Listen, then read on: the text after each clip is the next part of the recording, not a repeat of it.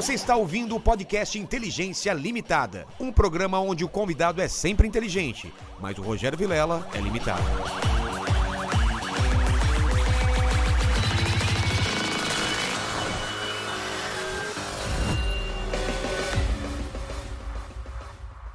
Olá, terráqueos, como é que vocês estão? Eu sou o Rogério Vilela e está começando mais um Inteligência Limitada, o programa onde a limitação da inteligência acontece somente por parte do apresentador que vos fala, porque sempre trago pessoas mais inteligentes, mais interessantes e com a voz muito mais potente do que a minha e do que a sua, né, Lene? Manda, manda um... Vai, Paquito, vai, vai agora. Não, não, solta essa voz aí, cara, vai. Ah, cara, minha voz é risinha. Fígaro, Fígaro, Fígaro, Fígaro, Fígaro. Thiago.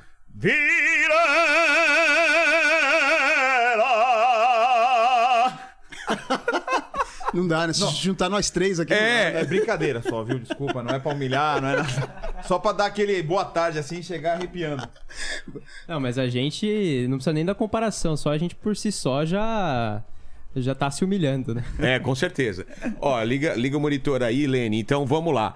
Como que o pessoal participa aí? O, o Paquito, fala você enquanto ele tá arrumando aí. Como que o Ó, é pessoal seguinte, participa dessa live? As regras já estão aí. Você pode mandar uma pergunta aí pra gente no superchat ou então fazer aquele famoso jabá. Isso. Já é As regras estão aí no, no marca. chat, Já todos. tá fixado aí no chat. E se você se torna membro, você já percebeu que tem vários episódios aqui que a gente só lê perguntas de membros. Então, além dessa, tem outras vantagens, como ca- camisa com, a camiseta da fábrica com desconto, da fábrica verdade. do Inteligência com desconto, Lá na etc. loja. Exato. Vamos começar então? Bora lá. Tiago, não sei se já te falaram, eu sou um cara muito interesseiro. Antes de começar o papo, eu já peço presente. Que é o presente inútil, uma coisa que você não usa mais, que teve algum significado, mas hoje não tem.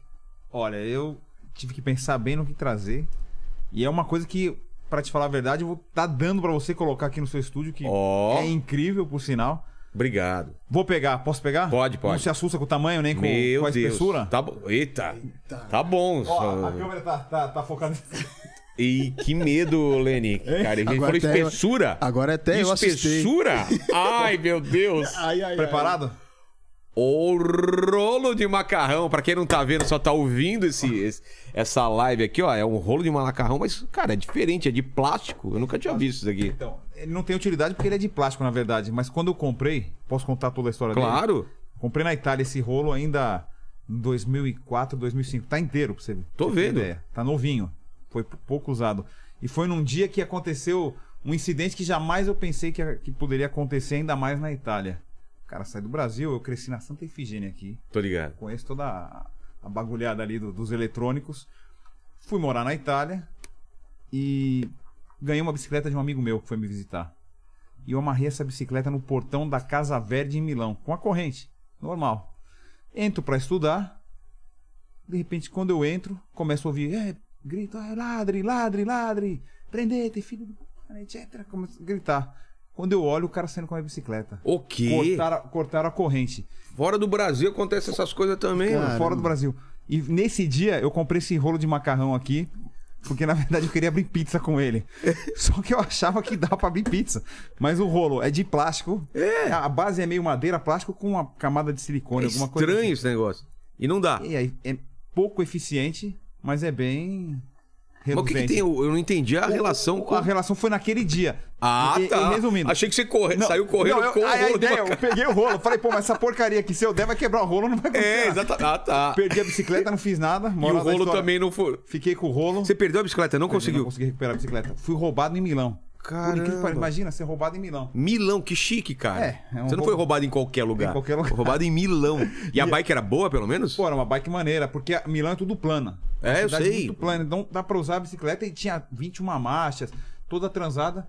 É uma bicicleta novinha, tinha dois dias uso. E no, no dia eu comprei esse rolo, tava na bolsa.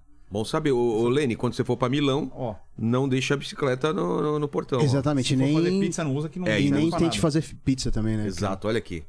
Tiago, eu vou, te, vou assumir como um ignorante em, em ópera, em. Cara, eu, eu não manjo nada. Ô, Lene, você manja pra me ajudar, cara? Olha, de ópera, mais ou menos. me- Mais ou menos. Tiago, vai ser uma aula então aqui pra, pra galera, porque você vai ter que explicar pra gente, assim, primeiro, de onde veio essa sua paixão, você é desde criança, e, e por que que no Brasil a gente não, não, assi- não assiste, não sabe nada, é, como que faz pra começar? Ó, eu falo que eu tive a sorte do destino. Eu estudava numa escola aqui em São Paulo, no Salesiano, Liceu Coração de Jesus, e tinha um coral infantil.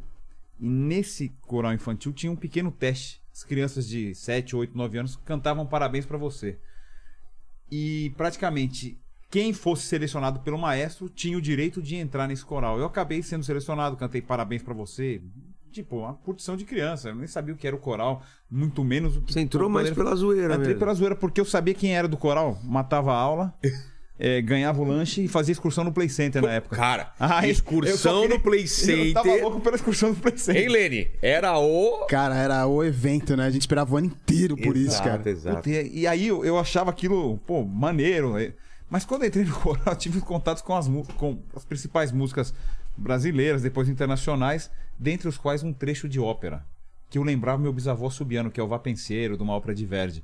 E ele subiava em casa e falava italiano. E eu falei, puxa, que bacana isso. Eu cheguei cantarolando. Depois, na ocasião, coincidiu de Pavarotti vir ao Brasil. Quando eu vi, eu tava no meio da música, nesse coral. Fui ao Play Center várias vezes, excursionei. Saía de São Paulo também, matava a aula, ganhava o lanchinho. Pô, E, e, e- e continuei nesse coral. Quando eu vi, estava imerso nesse mundo da música, mas sem ter a ideia real que aquilo poderia ser minha profissão ou não. Acabei saindo dessa escola por condições é, é, financeiras, digamos, porque minha mãe não tinha condição de me manter nessa escola, que é uma escola cara para a época, provavelmente ainda é hoje. E aí fui para o SESI, que é uma escola da indústria muito boa, e saí do coral.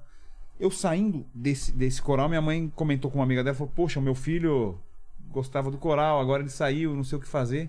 Ela falou, olha, eu canto no coral de uma multinacional, da Goodyear do Brasil, e se seu filho quiser, eu posso falar com a maestrina, só que é um coral de terceira idade. o quê? Um coral de tiozinho e tia- tiazinha. e o molecão, 13 anos, minha mãe falou, ah, vamos lá. E por incentivo, a minha mãe começou a cantar comigo nesse coral. Ô, só pra... Só pra incentivar. Não cantar, ela não cantava, começou a aprender. Olha só. E ali, Vilela e a todos que estão ouvindo, eu comecei mesmo que entender o modus operandi da música. Porque tinham pessoas mais velhas, tinham a minha transição vocal também, que quando a criança canta, né, para quem não entende, a voz é sopranino, que é uma voz fina. Tem, o homem tem aquela mudança vocal, É. da puberdade. Quando E eu- é que acontece essa... essa mais ou 13 menos? para 14, até antes. Eu tive um pouco antes que eu vinha cantando. Paquito tá passando por essa mudança agora. É, e aí, Eu não tô meio ainda. atrasado, né? É, Dá tempo ainda. Dá tempo. O bigode ajuda, viu? bigode ajuda. Faz a ressonância. Ah, aí. É, a gente não pode zoar com o Paquito, né? A mãe, É. a mãe dele ficou brava ontem. Mais uma, mais uma pra nossa. Cara, e a, a partir de agora a gente vai tratar bem o Paquito, então. Tá bom.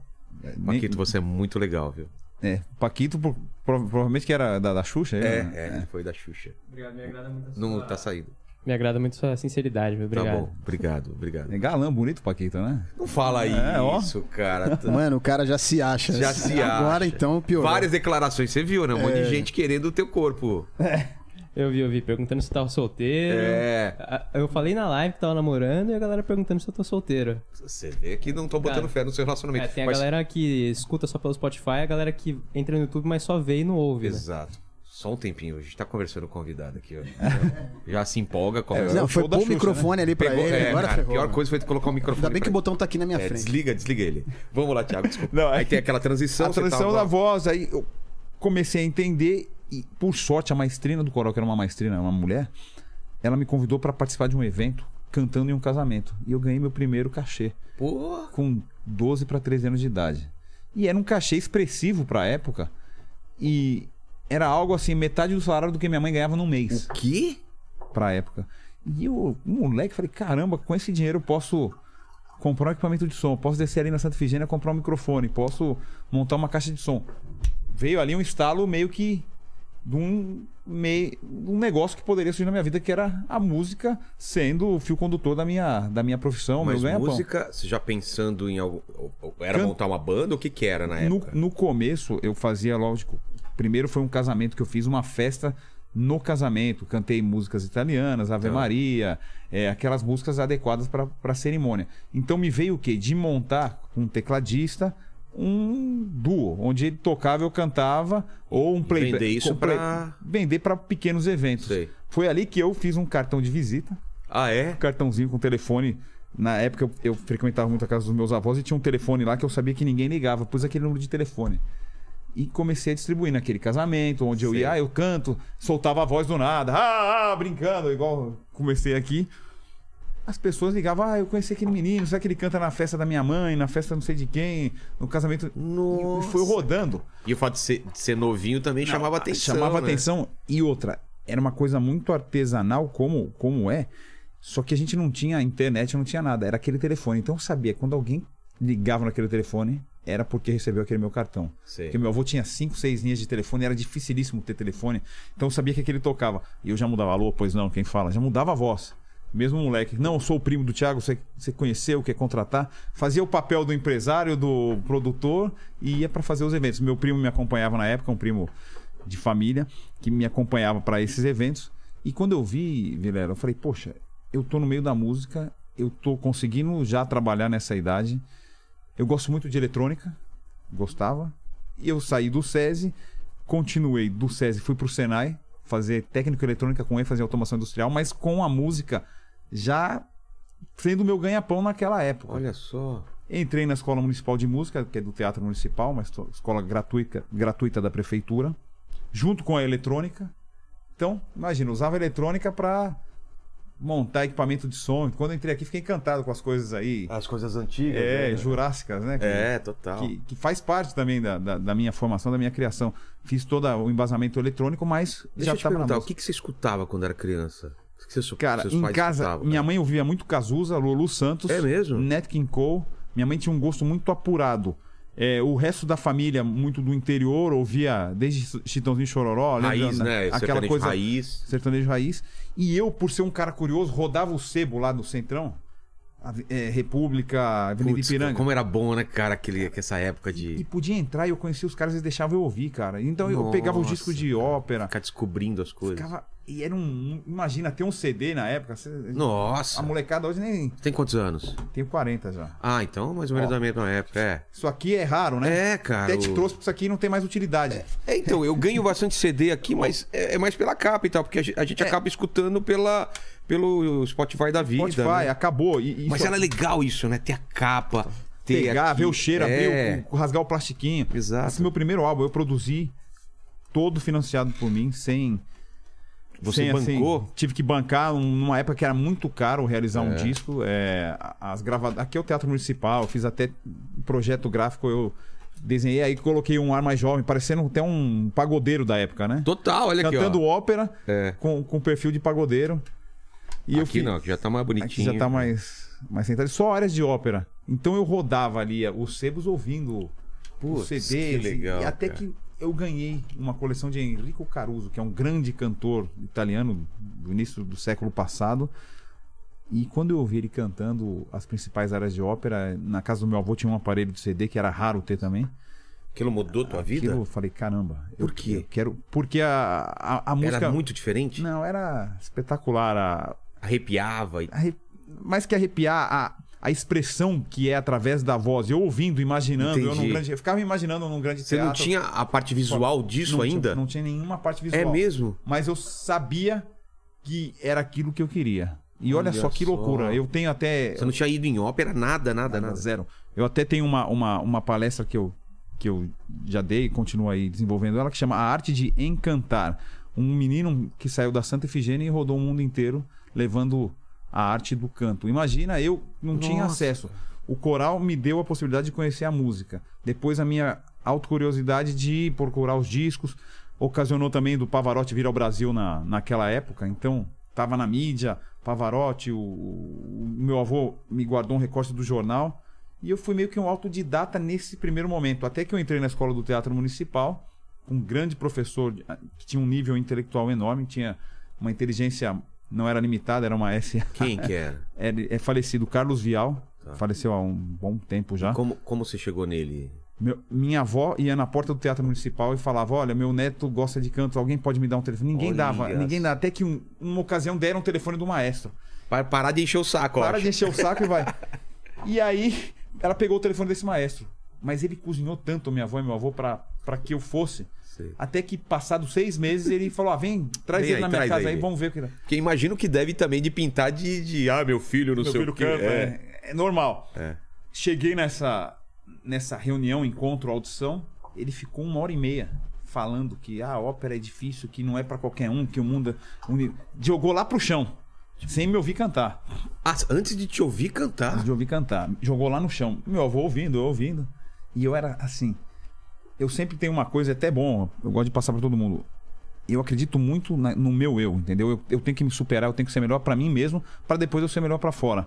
E eu sempre, ao longo da minha carreira, eu vim desenvolvendo o quê? O conhecimento, o aprimoramento, em base àquilo da onde eu parei até onde eu posso ir. Então é estudo, é muito estudo, é muita constância, é muito trabalho. Como você aqui se dedica, faz seu trabalho, como todo mundo aqui tá, tá trabalhando. Embora é a nossa diversão, É. é o nosso trabalho, é o nosso Claro. Então eu fui preparado para esse encontro com esse maestro. Eu já tinha 15 para 16 anos. E a voz ainda tá em processo de amadurecimento. Tanto é que o homem amadurece a voz até os 50. Eu tô É aí- mesmo? a Vai mudando? A testosterona, o hormônio, diferente da mulher com 15 anos, ela já tá ok. E vai ficar daí pra frente parecido a voz dela. Fica ali, é, não, não tem é, variação hormonal. Sei. O homem tem a variação. Você pode ver sua voz de 5 anos, 10 anos atrás, ela, ela sofre. Muda na fala, no canto muito mais. Entendi. A nível de resistência, a nível de colocação, de pressão, de volume, tudo. E eu fui preparado para isso. Aí o maestro falou, falou, falou, acabou com a gente. Quando eu comecei a fazer os vocalizes, que são os exercícios. Ah, é. Ele tocava e ficava assim.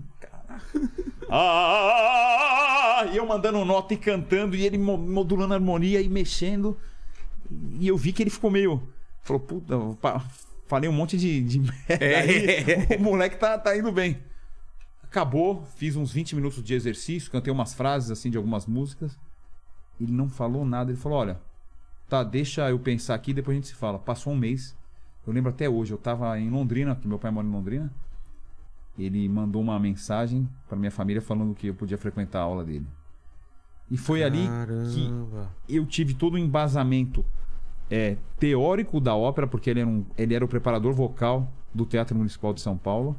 Era um cara que teve uma carreira internacional incrível. Era um baixo, né? Barítono. A voz é mais grave, né? Pra quem não entende, tem baixo, barítono que é o intermediário Depois, e tenor. depois, Depois dá explicar no- no pra gente, detalhezinho. é, é. E ali, Vilela, pô. Eu falei, caraca, bacana, agora tem que ver a parte teatral. Aí começa É. a aula, de atuação, aula disso, daquilo. Fui pra Escola Municipal de Música, fiz a faculdade de Carlos Gomes, ganhei. Mas aí prêmio. você já começou a focar a carreira, falar, é isso que eu quero e tal. Já comecei a focar sempre. pro- Mas era uma pro- coisa distante, né? Não, Tipo, totalmente distante, porque no, no Brasil. Brasil, como que eu vou fazer sucesso com um negócio desse eu ganhar dinheiro com isso? né? Era uma coisa meio. Eu já vinha trabalhando nos eventos, né? Fazia É. um casamento, uma festa, uma formatura, mas a, a nível, digamos, amador Total, propriamente. né? Não tinha ainda fato o lançamento é, próprio profissional. Nisso eu fui me aprimorando, me aprimorando.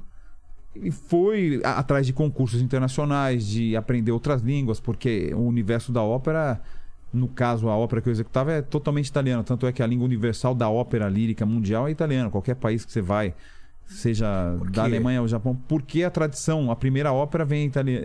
Ou, ou é italiano ou é alemã também, ou não? Tem a ópera em alemão, tem a ópera em francês, É, tem a mas a, a- a italiana é mais famosa, é mais consolidada? O é, a, que é a primeira, né? Como, como Começa ópera. com eles? Como ópera Orfeu e Eu- Eurídice, né? que Você é a pode dar um, um, um, um pouquinho da, da linha do tempo, do, do como aconteceu isso? Por, por volta de 1500, final de 1500, 1600, já estava virando música tonal a primeira ópera para todo efeito, onde era a incorporação das artes. Porque ópera vem da palavra obra. Ah, é? Ópera em italiano é obra. Obra. Obra. Então, ópera, o que, que é? Obra de arte é uma, un'opera d'arte. Ah, tá. Então, nessa, nessa marginação do nome, né, que você fala Sei. ópera, obra, o que, que é ópera? É a junção das artes do canto, do teatro, que era o teatro falado para todo efeito e virou teatro cantado, Tá. a cenografia, por exemplo, isso aqui é uma cenografia. Certo. É um artista plástico um artista que desenvolve isso. É. A parte musical, a parte de figurino, Figurino. costume. Então, é um grande carnaval, para falar a verdade,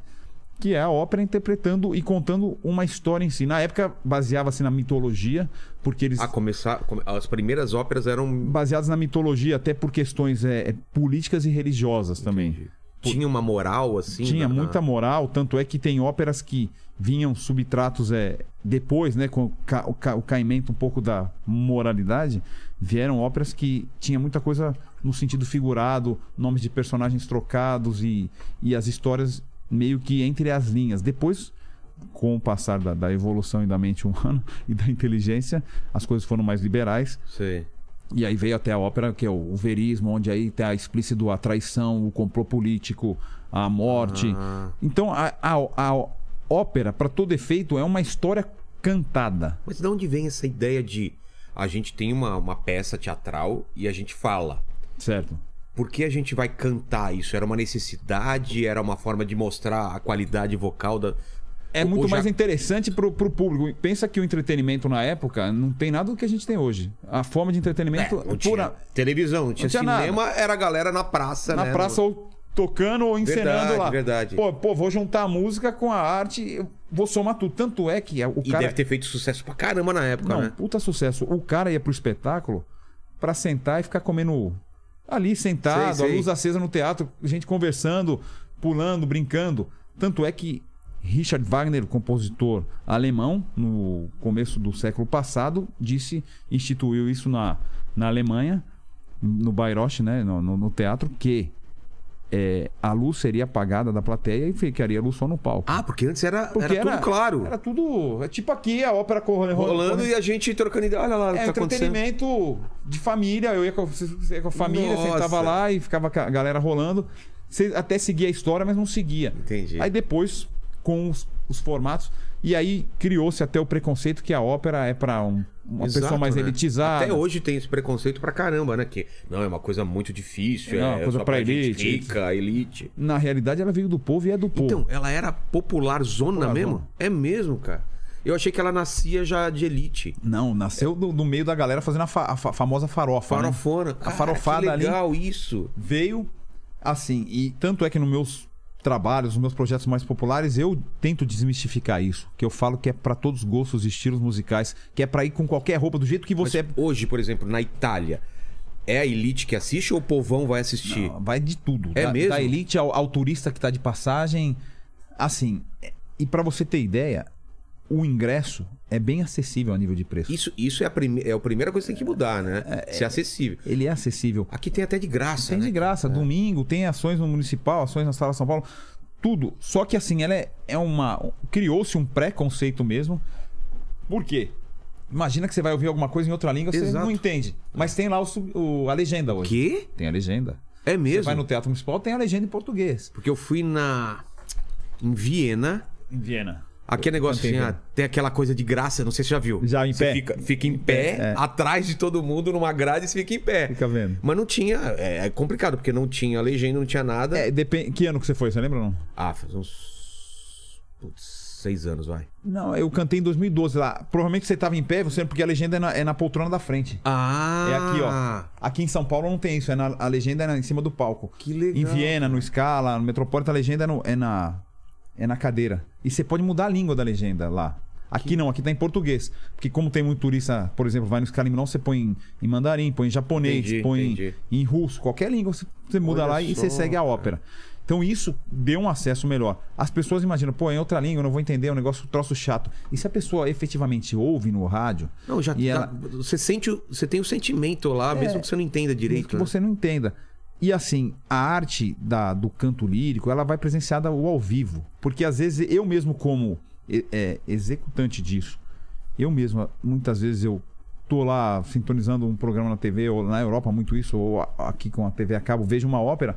Pô, é difícil segurar a atenção do, do cara que tá sentado na Sei. televisão. Mas se ele tá no teatro, ele É tá diferente, tá envolvido, né? É a arte ao vivo, a ópera. Mas só é voltando, então, eu te interrompi. Você tava lá. Começa como uma coisa popular e começa a colocar algumas regras. Era uma coisa mais de, de mitologia, depois dos problemas da- da- das pessoas do dia a dia, política, e começa a entrar. E aí, qual é o desenvolvimento disso? A gente tá falando isso que, que ano já A gente começa vem, a mudar? vem do período barroco para depois clássico, Tá. romântico, verismo, né? Então a gente vem nessa linha, nessa linha de tempo onde sai da mitologia, embora ainda muitas coisas mitológicas, vai para os temas mais corriqueiros da época, rei, império, rainha, é...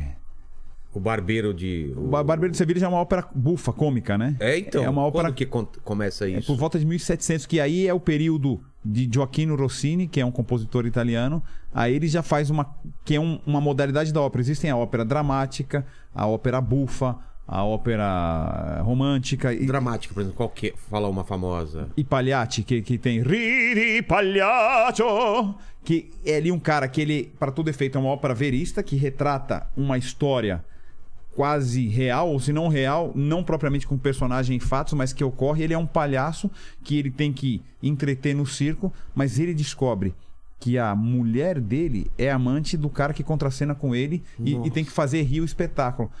E ele, numa loucura desvairada, no meio da, da ação do circo, na frente das pessoas, das crianças, ele começa a quebrar é, o roteiro da, do circo e começa a indagar quem é e começa a, a pegar a mulher e, e fazer uma.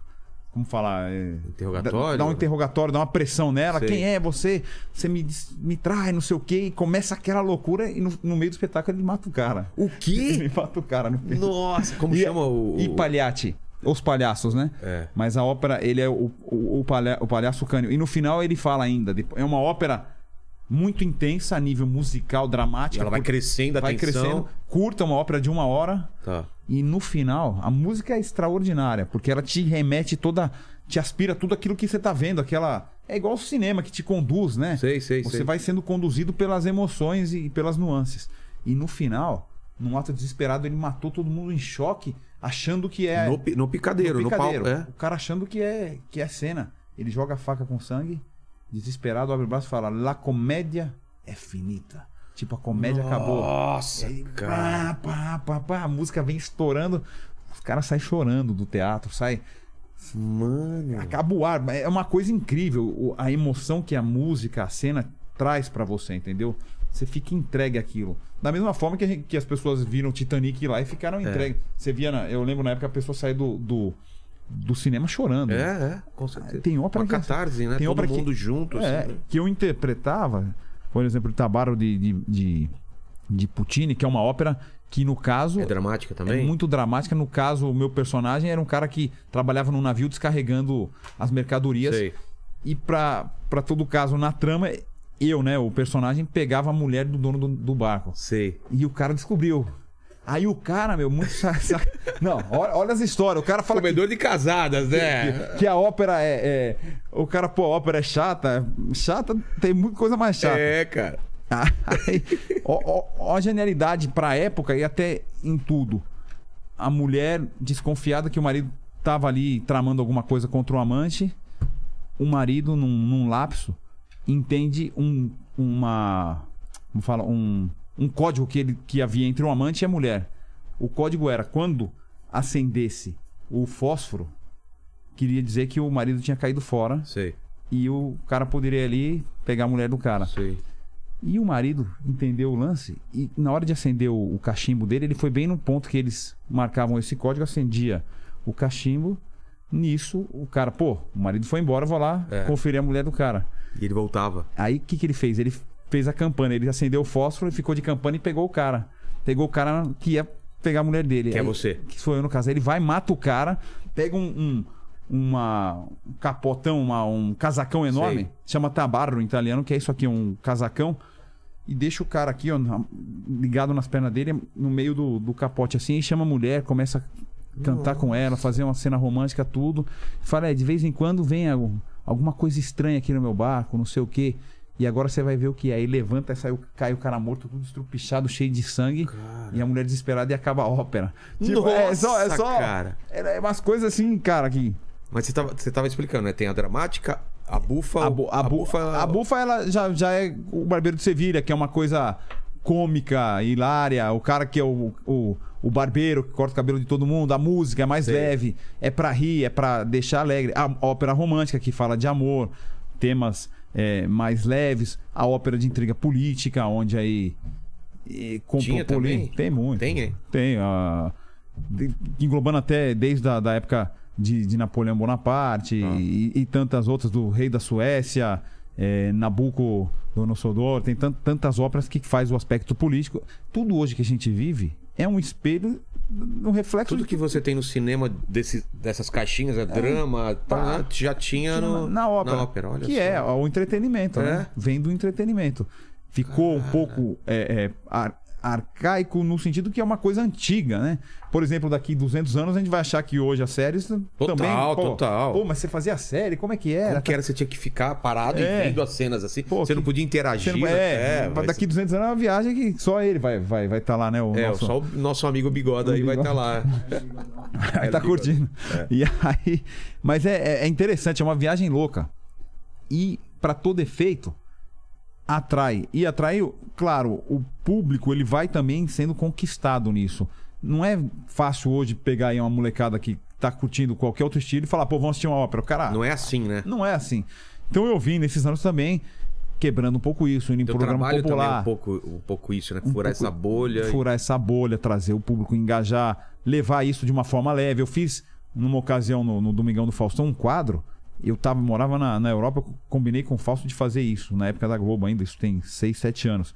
Que eu queria apresentar os principais três trechos de ópera, nos quais eu daria um texto de dois minutos para cada artista da Globo contar o que é aquilo de uma forma leve. Aí tava o Galhaço contando, a Paulo Oliveira Tipo, é, e um- o um- um- uma explicação. explicando o que é, por exemplo, Por exemplo, é. foi o trecho Nesse não dorma, ninguém dorme, é o que é. Aí o Bruno Galhaço explicando. Então, a princesa que tinha um coração de gelo, Ah. o cara desvendou os enigmas e aí naquele momento ele canta Nesse não dorma porque ela bolou um desafio que quem encontrasse ele até o amanhecer e dissesse o nome dele não casaria com ela. Aí ficou o quê? Nesse não dorma. Aí eu vou lá e cantava. A Paula Oliveira contando a La Traviata, que é da ópera de Giuseppe Verdi, que é o momento que eles fazem a confraternização, um Sei, brinde, sei. mas de uma forma bem leve. E um grande desafio em TV aberta em programa popular. Então eu vim nesses anos que ainda morava na Europa. Hoje eu moro no Brasil, depois que eu vim ao Fantasma da Ópera, a gente vai chegar nesse, Tá. nesse ponto. Eu vinha trazendo isso de forma leve, levando para as camadas menos acessíveis, fazendo projetos de cunho sócio educacional musical, indo em escolas. Porque Então, essa formação. Se você tem isso na escola, essa triagem, tipo, você tem que dar todas as opções pra criança, né? Quem gosta de pintar, quem gosta de cantar, quem gosta de dançar. Exato. Se você dá tudo isso, a criança pode descobrir isso logo cedo, né, cara? Faz uma diferença. No seu caso, fez uma diferença absurda. total, e do nada, você viu? Que É. fazer o parabéns para ir no Play Né? Center. Exato. E, e não só. É o meu trabalho e me deu. E eu tive essa sorte. Eu falo que o destino me deu esse presente de poder aprender isso na escola. E a música, para todo efeito, na formação educacional, a nível ali, digamos, pré-primário, ou prézinho mesmo, ela faz com que a pessoa se desenvolva de uma forma incrível, porque a música ativa ambas partes do cérebro. Você tem a percepção musical, a audição, o canto. Aí o que ocorre? A música, ela é uma outra língua para todo efeito de matéria. Porque você, quando lê um pentagrama, é como se você estivesse lendo outra língua. Você É. se descobre e desenvolve várias outras habilidades. Não, você propriamente não precisa ser um cantor, um intérprete ou tocar algo, mas a música vai te despertar algo que vai ser bom para sua criação. Então a música na formação é, educacional é uma matéria que deveria ser obrigatória. Senão, Também se não acho. é, não sei como é que tá a grade hoje, mas deveria ser, porque ela vai te despertar tantas outras. A disciplina, aí vem o comprometimento, o desenvolvimento. é, e aí você começa a meritocracia. Quem estuda vai, quem não estuda É. vem. E começa a desenvolver o ser humano como um todo. Então a música, para todo efeito, é, uma, é um excelente remédio. E tá na nossa vida. Não importa o estilo. A música tá na vida de todo mundo. Uma criança que ouve um ritmo tá ali. Ou tá aqui. Acabou, tá ali. E você falou de popularização, pelo menos pra mim, que sou totalmente de fora. O Pavarotti teve um- um- uma importância nisso absurda. E depois os três tenores, como que foi isso? Você tava, tava acompanhando de perto? Porque pra gente que tá fora da bolha, cara, não tinha como você não saber quem era o Pavarotti. Tipo, né? E quem é esse cara? E como ele aparece e por que ele fez tanto sucesso? Qual que foi a ideia dele? Ali tem, tem- eu falo que é a tríade perfeita. Primeiro, na ópera, ele era o maior, e sempre será o maior a nível vocal, É mesmo? porque ele tem uma técnica natural e uma voz incrível. Isso aí na ópera já era número um. Muito inteligente e sabendo da necessidade querendo a necessidade de popularizar, ele bolou um espetáculo que chamava Pavarotti and Friends, que ele chamou Bono Vox, Nossa, é mesmo. cara. Michael Bolton. é, Ele cantou aquela Miss Sarajevo. Miss Sarajevo. Nossa, cara. Lembra disso, Lenny? e, e dali Espetacular, né? Nossa, Puta cara. som. Puta som. E a combinação, né, da- das duas vozes. Cara, que demais. Então, ele- Que ideia, ele teve uma, uma uma ideia sacada. é. Mas ele também ele teve o quê? Uma grande resistência porque, do, núcleo, do, do núcleo operístico. Por quê? Ah, imagino, né? Tipo, ah, como você Ah, tá. pô, o cara tá ali desvirtuando, saindo do teatro. Olha Mas ele, só. Um cara de Teve autismo... resistência, então. teve resistência na, na época, mas ele furou uma bolha. E o que, que ele fez? Ele favoreceu o mundo da ópera, porque ele aproximou muito mais quem não conhecia pra Claro, querer entender. Claro. Então, o fator de sucesso foi isso e a junção dos três tenores. Eu só me interessei depois do Pavarotti. Eu comecei a falar: que que é isso, cara? É, Deixa eu falo que eu também, porque É. eu comecei a cantar, eu já tava no, no universo da música. Talvez seria um cantor que não te- teria ido pra ópera, embora eu fui e volto e, e faço a experiência no 360 da música. Eu não limito. Você acha que não tem que é, se limitar Não, ao- não. A, a- a ópera ou, ou esse tipo de canto? Eu, eu tenho essa visão. Eu não- nunca limitei uma experiência musical que eu posso vivenciar 360 graus. Eu sempre uso Pô, o quê? que O fio condutor da minha voz. Eu canto da minha maneira de cantar Entendi. e levar emoção através da voz. Eu acredito nisso. Aí qualquer estilo, eu vou e faço a minha adaptação Entendi. vocal. E, e- e tento fazer. Se as pessoas gostam ou não, eu tô fazendo. Mas, É. mas aí é subjetivo também. Mas o Pavarotti, ele fez essa junção perfeita.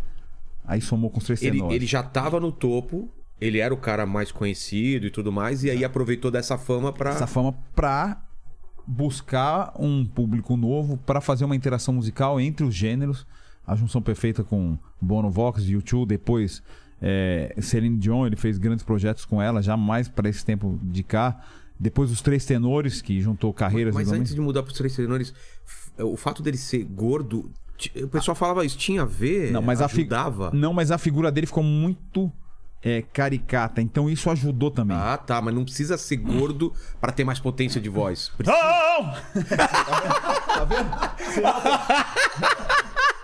Não! Não! Até pulei da Você cadeira. imagina, Olha, convida... Você imagina ele pedindo, pedindo, é, fazendo, fazendo pedido pro garçom, né? Você Vamos fazer? ó? Pedido no McDonald's, vai. Garçom! Traz aí o Big Mac.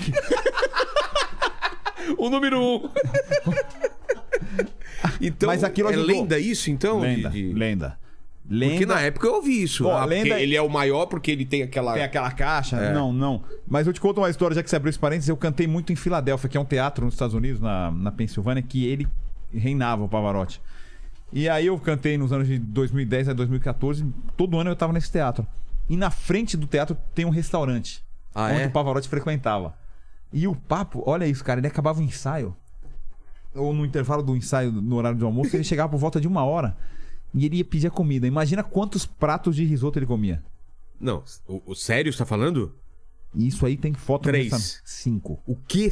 Batia cinco risoto?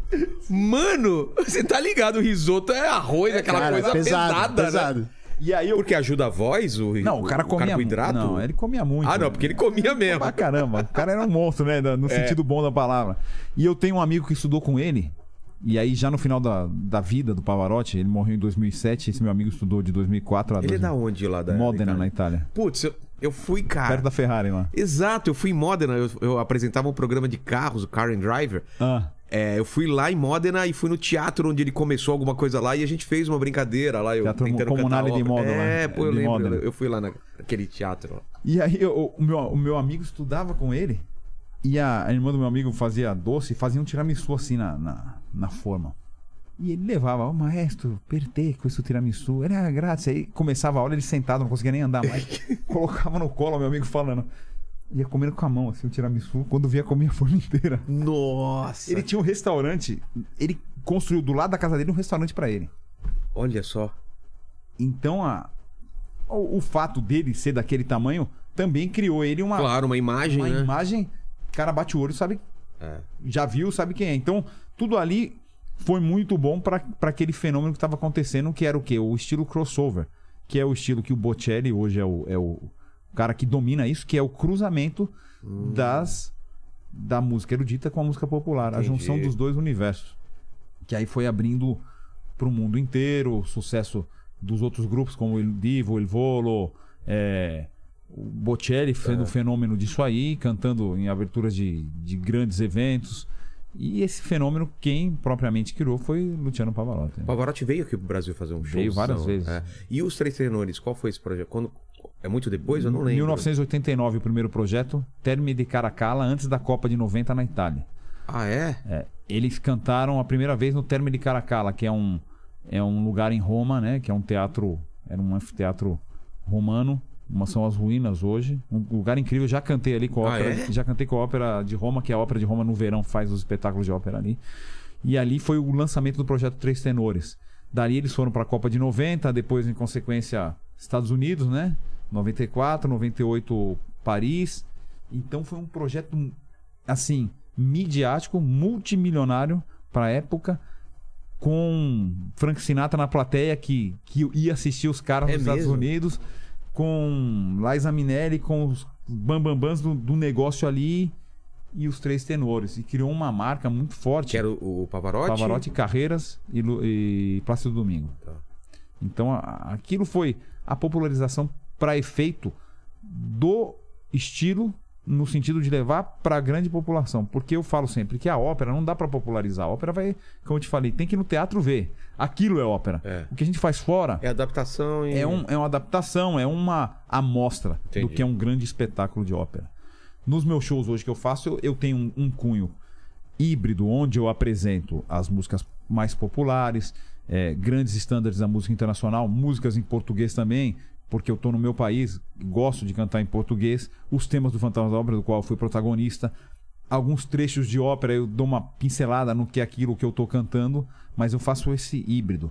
Porque eu tenho uma, uma máxima também, que eu falo, eu no coral eu cantava Milton Nascimento. Ah, é? Coração de Estudante e tantas outras. E aí tem lá uma frase de umas músicas que, que ele diz: O artista vai onde o povo está, né? É. E eu canto o que o povo quer ouvir dentro do meu estilo. Exato. Então, o público tá lá para ouvir você cantar o que ele sabe que você canta e gosta. Claro que o pessoal gosta de ver minha voz lá no Estourando, máximo. é claro. Que eu tô 300 por hora na voz. E isso aí é. Eu tenho. Você, você falou de Fantasma da Ópera. O musical é uma versão, é, uma tentativa de, um- de uma coisa mais moderna da ópera?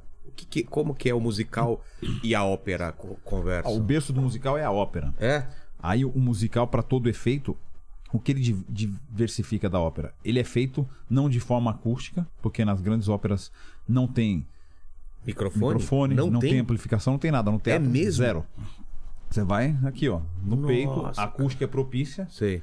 As histórias, como disse, são lá para trás, né? Embora tenhamos óperas modernas que acontecem também, mas não tem a- o- o- não são óperas de, de grande relevância pro cartelão internacional, que é para que pro pro programa internacional. Aí os musicais eles envolvem vários temas, onde engloba muito mais dança e muito mais diálogo às vezes. Mas é um, é Na um- ópera não tem dança. tem dança também. Tem também? Tem balé clássico, tem, mas o musical tem muito mais. O musical e Jogo outra. de cena tem... Jogo de cena que a ópera eles não, não, não permitiam por quê? Não tinha tecnologia. É exato. né? Ah, Por exemplo, eu fiz o Fantasma da Ópera completamente automação industrial no, no musical. É? cena que entra, que sai, o Cara, é um robô que... absurdo, né? Tudo robotizado. É. É. um, é um... Tem um controlador lógico programável lá, eu sei porque eu estudei Vamos, eletrônica. vamos falar do Fantasma da Ópera, vai. Cara, eu fiquei impressionado quando eu vi aquele negócio. Como que foi o convite? Como que foi tudo? Conta pra gente desde o começo, assim. Você já conhecia? já tinha assistido? É, Foi bem interessante. Eu vinha desenvolvendo minha carreira mundo afora, 15 anos Ah, então vou voltar lá, porque a gente parou é, com você conhecendo é, A ópera? a ópera e tal, e, e daí É. até o, o fantasma. Vamos lá. Vamos lá, então. Aí eu, com aquele maestro, conheci e participei de alguns concursos internacionais de canto. Sempre trabalhava aqui no Brasil, montei o meu selo O discográfico. que, que são esses con- concursos? Como que é o Você vai se esquema? apresentar e, com- como um. concur- vamos falar bem, bem simples, tipo um, um The Voice da vida, Sei. mas com rigor todo de, de avaliação por mérito, por característica, por estilo, por vozes. Então é, é- é dividido, porque na ópera tem o soprano, tenor, que eu posso até falar É, que são as vozes masculina, feminina. Vamos, vamos explicar isso. Eu não lá. entendo nada disso. Como que é o espectro? A sua voz, pelo que você fala, assim, é um barítono. O que, que é? Eu já a me re- falaram isso. É é. a região de canto. Tá. Ó, ele falou lá, acho que é meio. Vamos lá, vamos lá. Fala Fala, fala aí, Paquito. Oi, oi, oi. É o Hello. tenor. E você, É. Lene? Oi, oi, oi. É o oi. tenor também. O- A voz mais aguda, tende a mais, a- mais Ah, é? agudo. A sua voz vai ten- tender para A minha é um pouco mais grave, mais né? grave. Então são regiões de canto que a gente pode cantar. Mais agudo. Mas, por exemplo, você Ah. consegue alcançar mais coisas. Eu consigo na nota, mas não quer dizer que um é melhor ou pior que o outro. Ah, tá. É uma característica vocal. Igual você, alto, baixo, Então vamos lá. É, masculino como que é? tenor, a voz aguda, Mais aguda. tenor. Tá. intermediária barítono Tá. e a voz mais baixa grave, que é o baixo.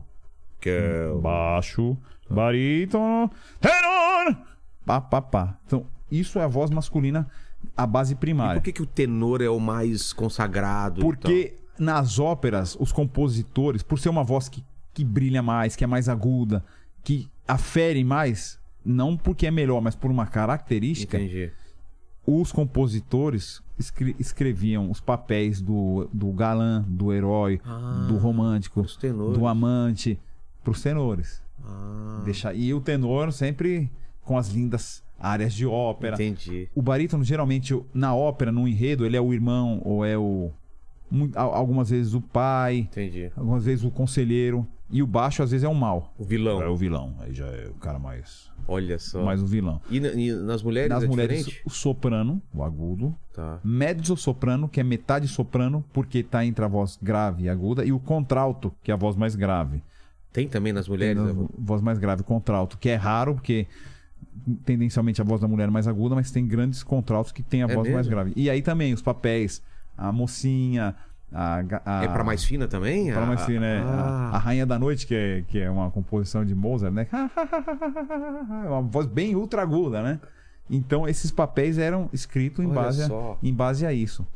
Tá, então você participa desse concurso. Participei desse concurso, acabei tendo a- é, conhecendo alguns empresários e tive meu primeiro contato com a Europa, com um agente de ópera.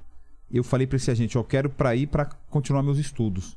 Ele me convidou, acabei indo para Itália e fiz uma audição, que é um teste, Sei. que na realidade foram quatro, para a Academia de Canto do Teatro Alla Scala em Milão, que é o templo da ópera mundial. Milão é o lugar. Milão é o lugar. As principais óperas foram estreadas ali. é- E o sul da Itália também tem uma. sul da Itália tem tradição de forte. ópera. A Itália inteira como um todo, né? O norte, né? que- Nápoles, talvez. Nápoles, Palermo, cantei em Palermo. É mesmo. Tem teatros na, na, na Sicília, ah, na Itália toda, né? Como um todo. Eu acabei indo pra Itália, fui o primeiro brasileiro aceito nessa academia de canto. É mesmo. Então eu entrei Quantos lá. anos? 22 anos, eu tinha 21 pra 22. Nossa. Eu entrei nessa Idade academia. do Paquito agora. Viu? E você tá aqui, né, Paquito? E não- Você vê a diferença, né? Pois é, né? que eu vi a cara de tristeza dele agora, né? Complicada a situação. Ai, ele não aparece pra turma, não? Apareceu ontem. Não, Não, ah, só- ah, mas os dois ali estão. mas ontem, ontem foi estrela aqui do, do programa, né? Descobrimos Só várias deu coisas. ele, Só, só deu, deu ele, ele. velho. Dá oportunidade Altas pra- revelações. É que nem aquele filme dá oportunidade pra esse povo da Cidade de Deus aí. É, olha o que acontece. Tá voando. Tá voando. Aí acabei entrando na academia de canto. E aí muda todo o direcionamento da, da vida, da carreira, porque Você viu outro mundo lá. eu vou pro, pra, pro supra-sumo da ópera mundial, é, tendo que do dia pra noite, porque como eu fui, fiz as audições, fui aceito, eu não, não tinha muito o que pensar. Eu tinha que aceitar e ir ou não. Acabei aceitando e deixando tudo pra trás aqui que eu tinha construído, embora ainda a nível, digamos, pré-profissional. Sei. Eu tive que deixar muita coisa. Eu tinha uma empresa de evento, tinha Ah, é? gravadora, tinha gravado disco, Caramba, tinha Você abriu mão de tudo pra para viver meio uma começar do zero É, lá, né? Comecei do zero literalmente, até porque Ninguém te conhecia e tal. Você ia ter que fazer tudo de perdi a receita que eu tinha porque trabalhava aqui no Brasil. novo. É. É, tinha vários projetos com outro amigo meu, tenor, fazíamos navio, tinha projeto de CD, fazia as festas italianas aqui em São Paulo, ia na televisão, fazia tudo. Imagina que do nada Lá fui. você não é ninguém, é. E sem a ideia do que eu seria. Porque hoje muitas vezes o cara já sai daqui com um contrato pra Sei. ser AB. Não, Não tinha nada. nada. Nos dois primeiros anos eu. Cara, eu não, não ganhava nada, queimava tudo que eu tinha, tinha de Ganhado, dinheiro. Juntado.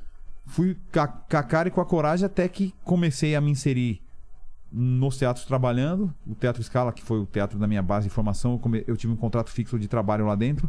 Aprendeu italiano? Já, pre- já tinha. Falava um pouco aqui, Tá. mas comecei a propriamente aprender lá. Até inclusive quando você começou a. A, a- Falar. a nossa falar aqui, você falou, ah, o cara manja, o cara manja. Essa palavra manja, pra nós é uma, é uma gíria, né? É. Eu tenho uma passagem disso que. Mangiare? Mangiare, manja, né? Manja. Aí eu tava numa aula em Milão cantando. Aí eu ouvi o, o maestro virar pro, pro diretor e falar: Ah, mas lui mangia la voce, né? Tipo, o cara tá comendo a voz que é tipo, tá mandando a voz pra trás, não Mande pra é comer. É, quer comer, mas no- na, no na, na, Na gíria. na gíria é, da ópera ou do canto é manja que tá, tá botando a voz pra trás, a voz tem que ir pra frente. Ah, é? Aí eu, quando eu vi isso, falei, pô, o cara falou que eu manja, né? Você meu achando que era coisa tá boa. Aí depois Esse que eu- cara manja, hein? depois que eu me toquei, Depois que eu me toquei, né? É. Aí, mas eu aprimorei todo o italiano ali, porque eu tinha que cantar em italiano, Com a pronúncia certinha. pronúncia certa, o, o- rigor técnico era alto, eu cantava nos principais teatros, mas foi a grande oportunidade. A partir dali comecei a trabalhar, conheci Plácido Domingo. Mas que o é pessoal falava que você tinha sotaque ou não? Não, no palco É? não. Mas eles viam meu biotipo e meu modo de, de interpretar, que é muito latino. Aí o pessoal do palco, ah, mas tu sei espanholo, né? Você é espanhol? Não, não. Agora português, né? Tipo português. português. Não, sou brasileiro. Brasiliano. Olha. Mas embora eu tenha família italiana, tudo, mas nasci no Brasil, cresci no Brasil. Teu sobrenome qualquer? Festa. Festa? É, É, italiano. italiano? Centro Ah. Itália. O Arancan é segundo nome. Tá. Thiago Arancan Festa. E o Plácido, que você conhece como? Aí eu, Plácido estava sabendo da minha existência artística já na Itália e conversou com a diretora artística do Washington National Opera, que, que ele era o, o general manager desse teatro. Falou: Olha, eu vi a existência de um tenor brasileiro, eu gostaria de ouvi-lo, marca uma audição para ele. E o Plácido veio à Europa naquela, naquele momento em Valência, no Palau de las Artes, que é o teatro em Valência, na Catalunha. E aí meu empresário na época ligou para mim e falou: Ó, o Plácido quer te ouvir, vamos ter que ir para Valência. Eu falei: Vamos embora. Peguei, meti o pé e fui para Valência Nossa. cara e coragem. Falei, puta, vou conhecer o Plácido Domingo, mas só conhecer já tava bom. É. O que vier é O lucro. que vier é lucro. Chegou assim, na audição, uma coisa muito fria a audição do teatro. É o teatro, imagina, duas mil Vazio. poltronas vazio. Você chega lá, pianista, geralmente a direção artística do teatro. É pouca palavra, é uma coisa muito profissional. É, é- faz parte do, do protocolo e, e- da ideia. liturgia do negócio, né? Não, É. não troca muita ideia. Eu falei, puta, ele vai chegar, vai sentar, né? Pensei, não, no que eu tô ali esperando, de repente entra pelo palco.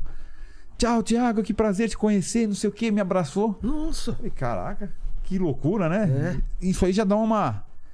Já te dá uma. Uma tranquilidade. Falei, caramba, é. que legal. Ele, puxa, eu- soube que você cantou essa ópera tal, eu gravei essa ópera é difícil, eu soube que você tá cantando isso, gostaria de te ouvir pra cantar, não sei o quê. Aí eu cantei as minhas áreas de ópera. Cantei uma área de Verdi dificilíssima. Ele ficou encantado, falou bravo, cumprimento, falou, depois falou: Eu soube que você cantou essa ópera, eu gravei, é muito difícil, você não quer cantar pra minha área, que a área é um fragmento dela. Cantei, é para todo efeito, velho, é uma, uma área muito difícil de cinco minutos, É. com várias notas agudas, rebatidas, que, que- muito tecnicamente difícil, mas eu tava muito bem preparado. No que eu cantei aquilo, eu ganhei ele completamente. Completamente. Aí ele já veio pro meu lado, aí começou a conversar, aí começou a falar de Pô. tudo que você. é, Eu fiquei, né? Era uma audição pra ser 10, 15 minutos, eu fiquei duas horas com ele ali. Olha só. Cantei outras coisas. No que eu acabei, ele virou pro meu empresário e falou: Ó, isso era março. Ele falou: Ó, outubro eu faço a, a abertura da temporada em Washington. Eu quero ele como Dom José, meu primeiro Dom José na Ópera Carmen. Isso quer dizer o quê? Que é, o, papel principal na Ópera Carmen de Bizet, que é uma ópera. Nossa. Que é aquela. pá, pá, pá, barará, que tem o Toreador. Só... E- Quem... Quem tá cantando aí? Ah, eu só ouvi o murmúrio aí. É, ouvindo, é o né? eco. É, como que é aí? É o eco, é o eco. É. E, e só por essa conversa e pela audição, ele já Pela audição, confiou e falou: é já esse cara. confiou, ele viu que eu tava vendo em carreira já, fazendo. Ah, ele deu uma estudada ainda. já- e, e sabia da, da repercussão do meu nome. Entendi. E naquela noite ele ia reger um concerto. Não, ele ia fazer um ensaio geral do concerto pra reger no dia seguinte. Mas ele é maestro também? Maestro também. Pô. O cara é. É uma máquina. No- nisso ele falou: Ó, vem à noite aí que eu vou reger o, a- o ensaio geral, vem assistir o ensaio geral. E eu fui lá. Aí já tá o, o coro, a orquestra, a, a direção do teatro, um monte de gente. Aí eu tô sentado assim, ele, ele falou: Ó, o tenor que, que vai cantar aqui no ensaio não veio, você não quer cantar não? Mas ele já sabia que não ia vir e fez sacanagem? Não sei. Sei que foi no susto. Só sei que eu fui no susto, aí cantei, aí parou o teatro e tudo, aí veio. Aí o teatro já me contratou, aí outro me contratou. Aí, aí Aí mudou totalmente sua vida. mudou a vida, mas eu tava muito preparado pra essa ocasião. Isso é Isso é importante, importante, né, cara. Eu cheguei porque eu sabia, ó, eu só tenho uma chance.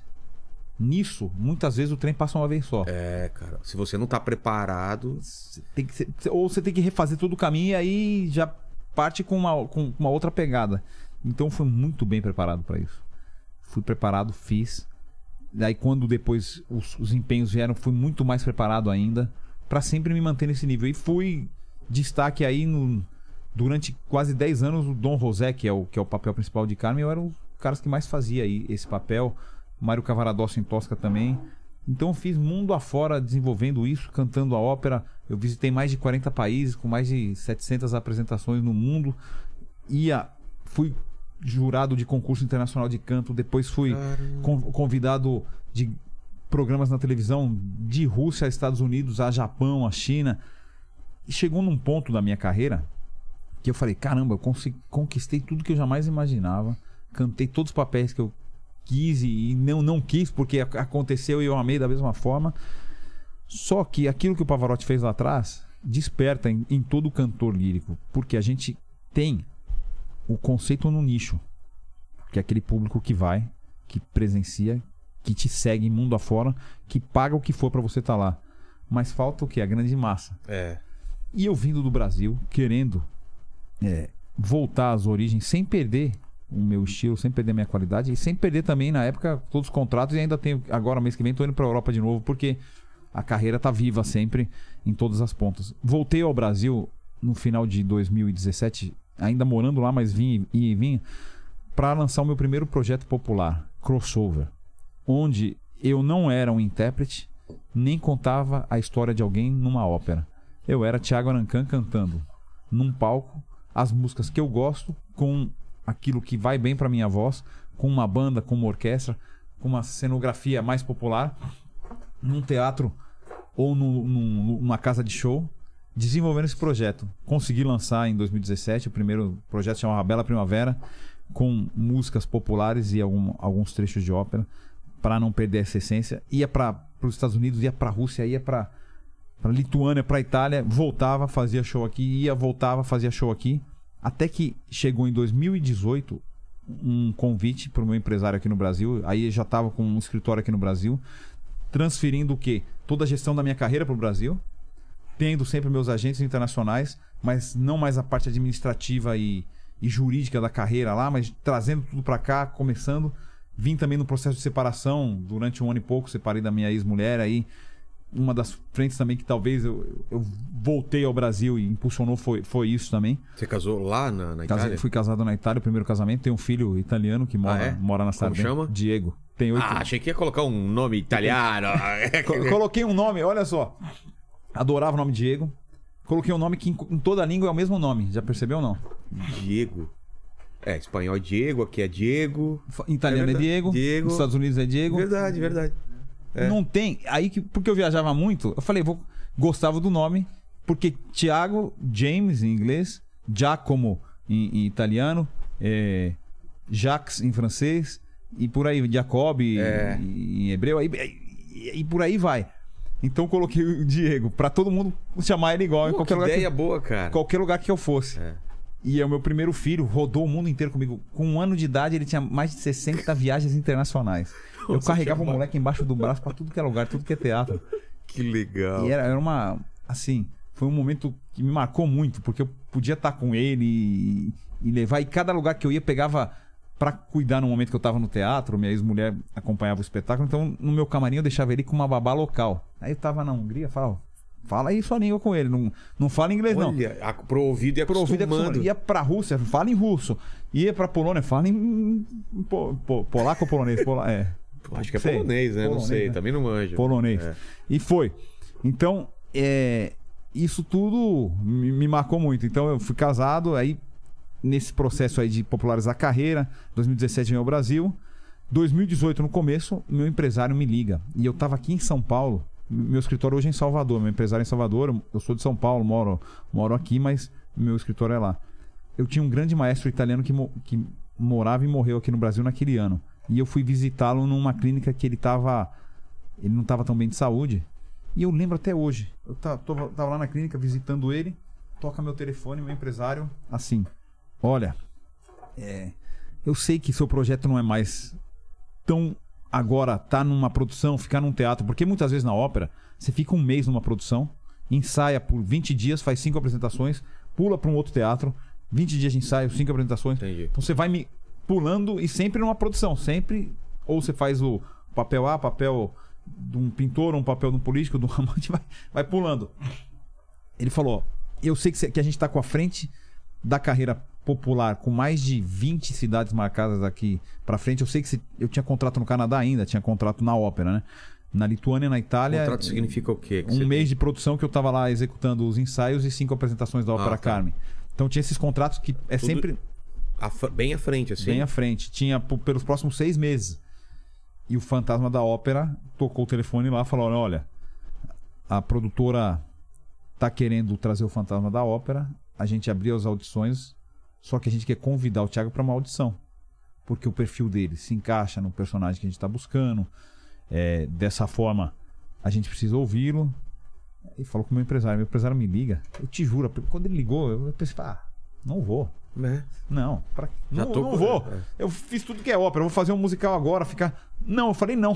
Te juro, falei não. Pá. E não falei, numa boa, falei com ele, não. É. Aí eu viajo, vou pra, pra Itália, vejo o meu outro maestro, que é desde a minha época do Scala, também faleceu naquele ano. Aquele ano eu perdi três maestros, olha isso. Nossa. Meu maestro principal vocal. Aí eu tô sentado, eu fui visitá-lo, ele tava doente também, com câncer, debilitado demais. Eu sentei e falei, maestro. Me lembro, falei bem baixinho, que ele tava bem. Sabe, eu fui convidado a fazer a audição do Fantasma da Ópera, mas não me lavei, né? Tipo, falei, não é, não vou fazer o fantasma. E ele virou pra mim e falou assim: O fantasma pra você é como. O fantasma pra você Só, só deixa eu mexer no fio. aqui. Você acha- É o fio aqui, Lenny? Ah, o celular. O celular tá dando, dele aqui, ó, aqui Tá em cima. dando, tá É, dando ruim, é? interferência. Ah, tá. Pronto, pronto. Desculpa, desculpa. Thiago. Sabe a influência do meu maestro aqui É. também. Você viu? Chamei aqui. É. Ele falou: não, fantasma pra você é sarau na passeggiata, né? Que tipo, é muito tranquilo. Ele não equivale nem meio ao terceiro ato da ópera Carmen, como dificuldade vocal. Eu até então não entendi o papel, não conhecia. Eu conhecia só o, o tema e, e o dueto. Aí vou, faço minha produção na Lituânia. Meu empresário sempre, ah, então, tá com aquele convite de fazer audição, não sei o que. Eu falei: olha, tô voltando ao Brasil. Eu vou ficar cinco dias em São Paulo. Eles estão em São Paulo, vão querer me ouvir em São Paulo ou em algum lugar? Não, em São Paulo. Então tá bom, marca. Mas eu falei, eu tenho que preparar alguma coisa do fantasma. Não preparei nada, pra te falar a verdade. Eu falei, ó, não vou preparar nada do fantasma porque eu não sei, não, não, não quero e não tenho tempo agora. Ele falou, não, você vai lá e canta o que você quer.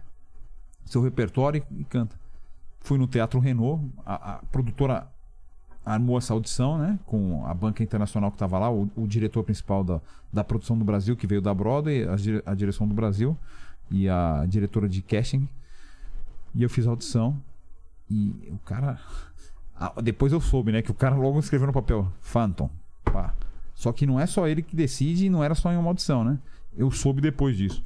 Ele validou. Tem, tem umas escalas de Aí, aprovação. aí depois tinha uma segunda etapa da audição que viria, viriam mais pessoas de Nova York.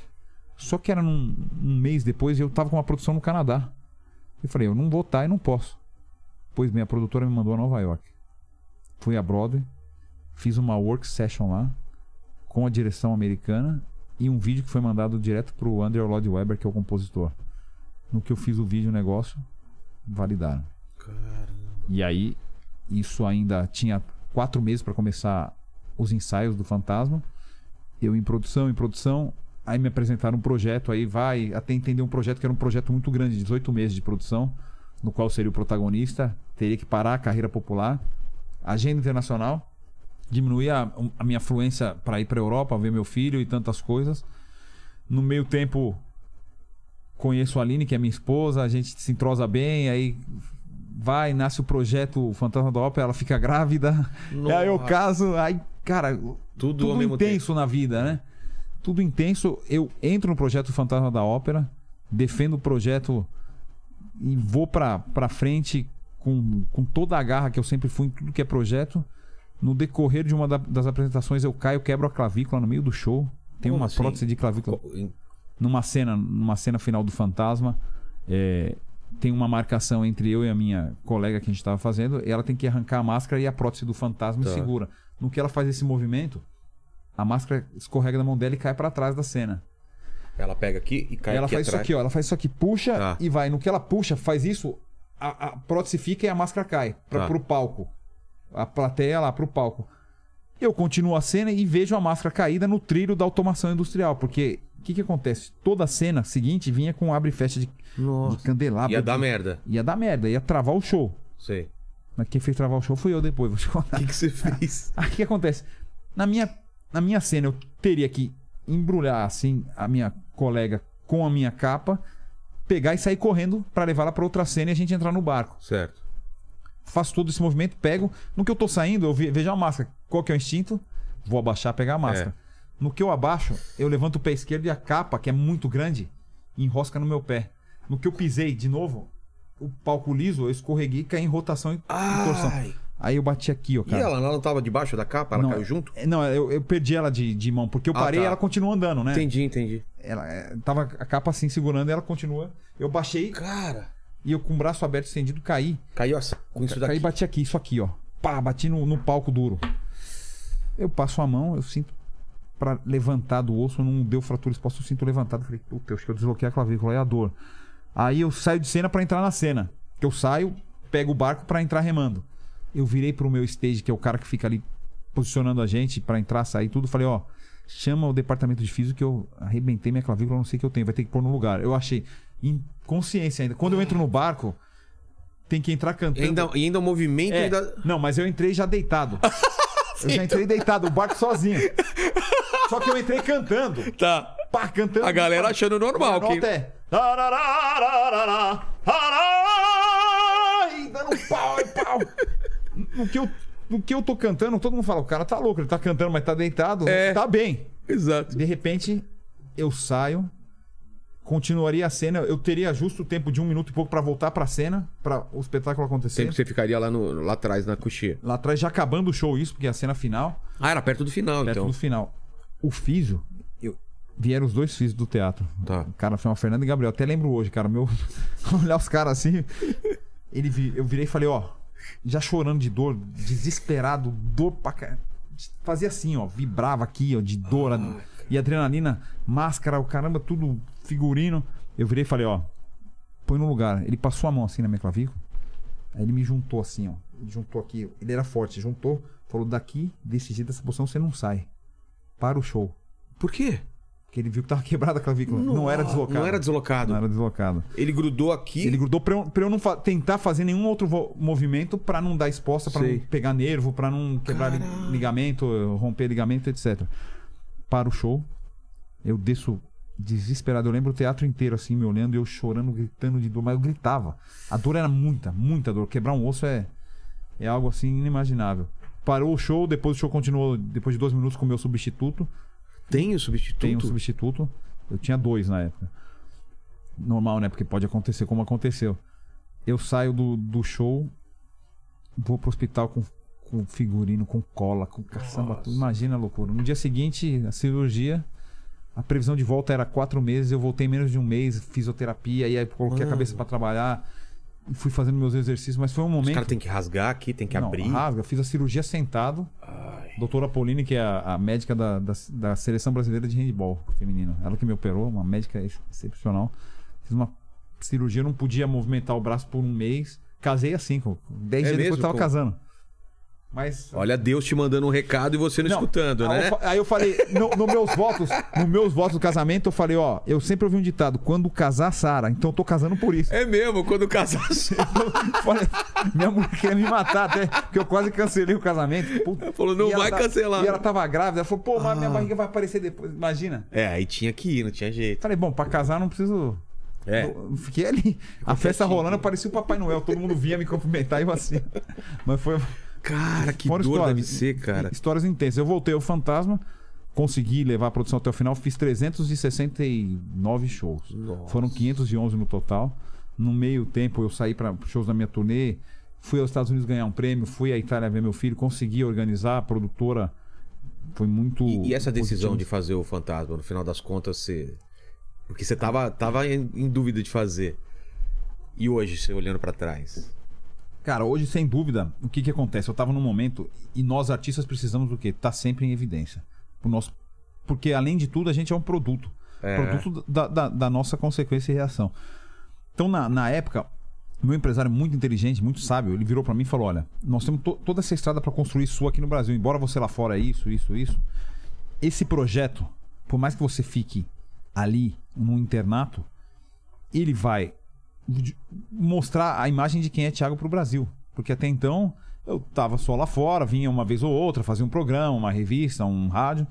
E o Fantasma da Ópera veio com uma, um mar de, de, de publicidade, de marketing, de, de trabalho mesmo de colocar o- a imagem do, expo- do expor, musical. né? Então eu tive uma alta exposição disso.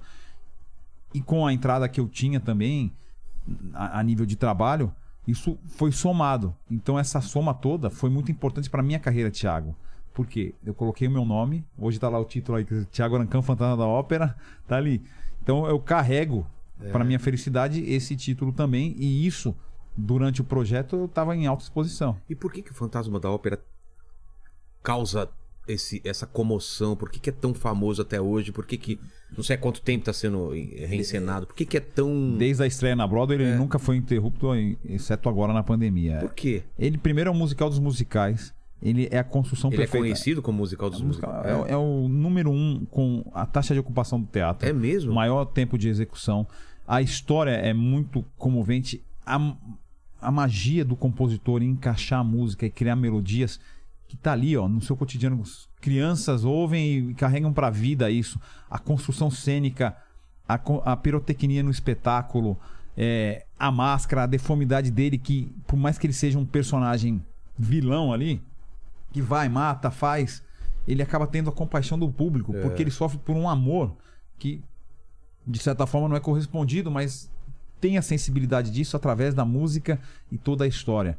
É, o fato é que o, o musical Fantasma da Ópera é esse sucesso porque ele é o. Eu costumo falar que é, reúne várias coisas. é a fórmula perfeita, encaixada, que não sai errado nada. Você vai assistir uma vez, duas, três. Tinha pessoas que voltavam 30 vezes para Não, assistir. e a montagem é absurda, né? montagem, a cenografia, o figurino, a qualidade, os efeitos sonoros.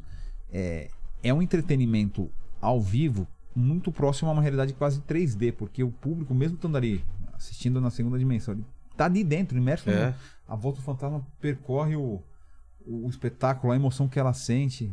Então é um sucesso. Foi um sucesso no Brasil também. A nossa taxa de ocupação era mais de 90%. Levamos quase um milhão de pessoas pro teatro para assistir o musical. É um, um musical dos musicais. né? E guardei essa lembrança: uma clavícula quebrada, um casamento, um filho, a felicidade de voltar ao meu país, realizar. Que legal. Mas deixou grandes marcas e grandes aprendizados também a nível humano, pessoal, artístico, em todos os aspectos. Lenis, o que, que o pessoal do chat tá querendo saber aí? O pessoal tá perguntando assim, com essa rotina tão grande, como é que é o cuidado com a voz? Cara, a voz ela é um instrumento que está dentro da gente, faz parte. Então, eu tenho um zelo é, magistral com a minha voz, mas eu sempre digo que o estudo é aquilo que vai salvar você em qualquer condição. Claro, eu não saio gritando por aí, eu tento dormir a quantidade justa de sono, não beber em exagero, não consumir fritura para não Fritura também? o detona? refluxo gástrico, queima as cordas vocais. E saber fazer o bom uso da voz, porque ela tá ali e ela é muito frágil e sensível. Você imaginar que ela é exposta, né? Se abriu a boca, tá exposta. Diferentemente de qualquer outro órgão ou qualquer outro músculo, né? Porque a corda vocal é um músculo. Ela tá exposta, então é sujeita a bactéria, etc. Então, muito cuidado, hidratação e o estudo é fundamental para você poder ter resistência para cantar sempre. O, Fer- Ele, ele parece um pouco Ben Affleck, eu tô viajando. o pessoal tá dizendo Oh. que ele parece com o personagem do Cavaleiro da Lua aqui. Qual? O, o que faz o Cavaleiro Ah, da é Lua. o. Como chama o... o ator? Depois você lembra aí do. Eu vou, eu, vou, eu vou buscar o nome dele aqui. O Fernando Correia, ele, ele não sei se, se é é relacionado ao, ao- à fratura que você teve, mas ele tá pedindo pra você contar a história de superação no fantasma. É. Fernando Correia, Deve aí ele isso, manda um né? abraço É. pra você, falou que é Ou o teve Fernando mais- Físio. Teve mais. Foi, foi é, é Fernando Correia, meu filho, será? É, é Fernando Físio, ele colocou Ah, ele aqui. que fez, pô. Olha só. Tá, ó, que bacana. Tá, tá aqui Acabei com de a falar gente. de você, Fê, aí. Não sei se você pegou agora, que é um cara que trabalha extraordinário. Eles, ele e a equipe toda me colocaram no eixo, porque a minha superação, além do acidente, a minha volta estava prevista em quatro meses. Eu, Você falou, Eu lembro ter, até hoje. acelerar isso. meu empresário veio de Salvador. Quando eu acabei a cirurgia, abriu o olho com. mor- Eu tava com morfina, com. com é, cortisona, eu tava inchado. Meu empresário virou e falou: Olha, a cirurgia foi muito bem. Só que eu vou ter que ser sincero com você. Eu falei: E aí? Semana que vem eu tô no show na minha cabeça, né? Ele não. Então, vai. Quatro meses aí pra voltar. Ai, cara. Aí eu, É uma eternidade. Aí eu ouvi né? aquilo como uma facada no peito. Só que eu, eu me olhei e falei, não, eu, eu vou voltar antes, eu vou fazer na minha cabeça. Tanto é que a superação foi no que? Eu sabia que eu tinha que respeitar o meu limite para voltar, para calcificar o osso com a, a, a- a âncora, né? Que é a prótese que eles colocam na cirurgia de, de É um clavícula. parafuso? É, um- que é uma coisa amarrada entre a escápula e, e um fio de aço que vai e amarra na sua clavícula para Ah, é? Aí tem que, que solidificar isso aqui para travar Tá. o seu osso. Depois eu até acho a foto do, do osso Ah, é? a radiografia. Aí eu sabia que eu tinha que respeitar isso. Mas eu sabia que eu precisava um mínimo de. Eu tinha lido um livro, uma... vou até falar aqui, eu tinha lido um livro que era The Placebo Effects. Um cara que com 18 anos sofreu um acidente na maratona de Boston. E ele tava no tri... era um triatlo. Aí ele tava na- numa modalidade, aí uma mulher invadiu com uma caminhonete sem querer chapou ele no meio. Com 18 anos. Aí ele acordou do coma, parado, paralisado. O médico falou: Ó, você sobreviveu, tal. Só que você tem uma condição: ou você fica a vida inteira na cama, ou a gente faz uma cirurgia em você, coloca uns extensores, você consegue mal mal ficar em pé. Você decide. Aí o cara foi contado no livro. Eu não sei se tem, não, para mim não tem não, não tem é, é, não é fictício porque é o cara que virou um, um médico depois e, e- fez vários estudos num livro de 500 páginas. Aí ele conta, resumindo, que ele pegou um amigo, foi para esse sítio aí retirado do amigo e começou a pensar em cada reconstrução da medula óssea, disso, aquilo, mentalmente, Mental- falando, vou andar, tô andando, vou andar, tô andando, vou... Passou um tempo, ele já mo- moveu uma perna, moveu outra, foi na físio, o cara voltou. E aí ele entendeu que a mente trabalha, aí o cara acha, ah, a espiritualidade, a energia boa, a energia tá aqui, porque se você tá feliz, seu cérebro vai produzir enzima boa que vai te reconstruir, que vai fazer você tá bem, cara, para vir fazer o programa. Se você tá lá depressivo, magoado, você vai estar com dor de barriga, não vai comer, vai ficar vai ficar ruim.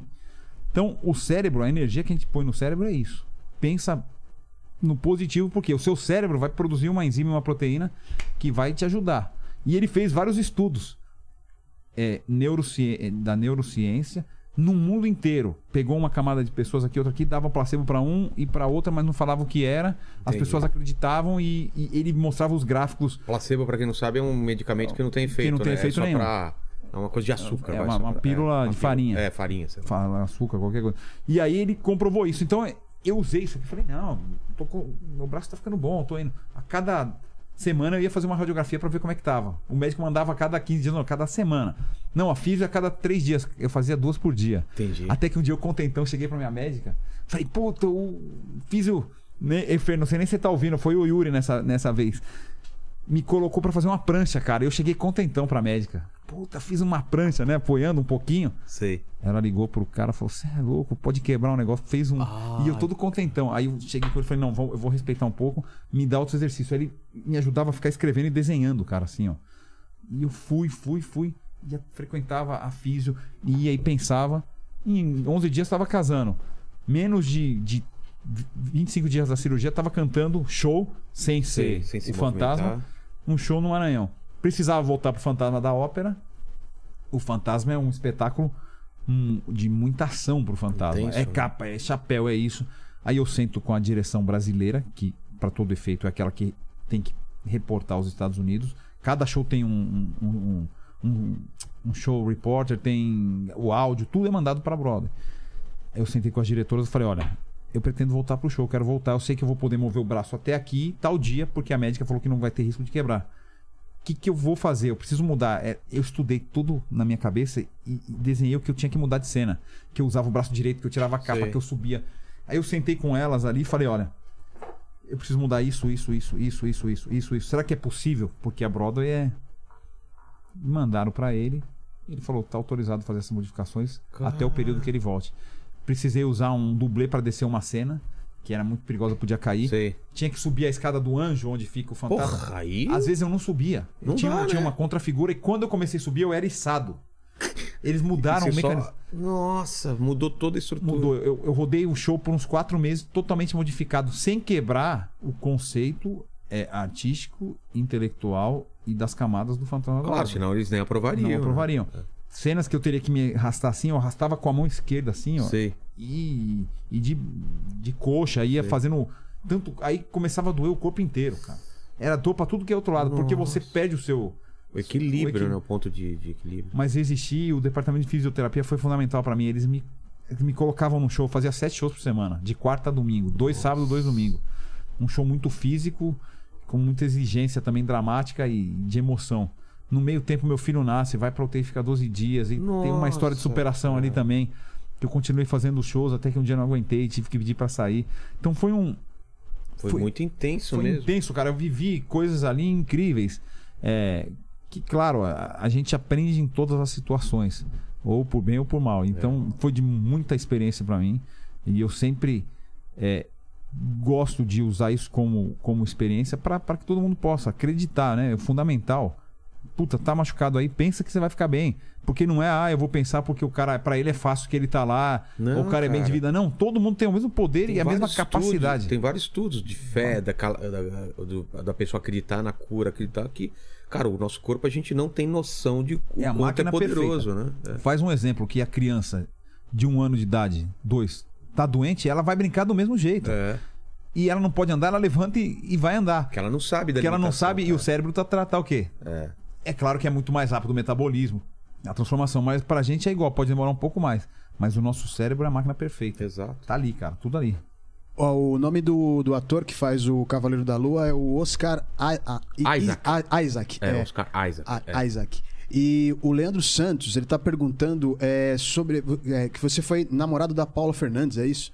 Ele tá perguntando sobre o relacionamento. Você pode dizer alguma coisa? Eu namorei a Paula por quase oito meses. Na época eu ainda morava fora do Brasil. Então a gente se via pra muito pouco, até por conta da carreira. Consegui ficar um período com ela em Belo Horizonte quando eu peguei uma Ela folga. chegou aí lá para lá, para lá ou não? Chegou, a Ah, gente é? foi junto pra Itália, gravamos juntos um, um projeto.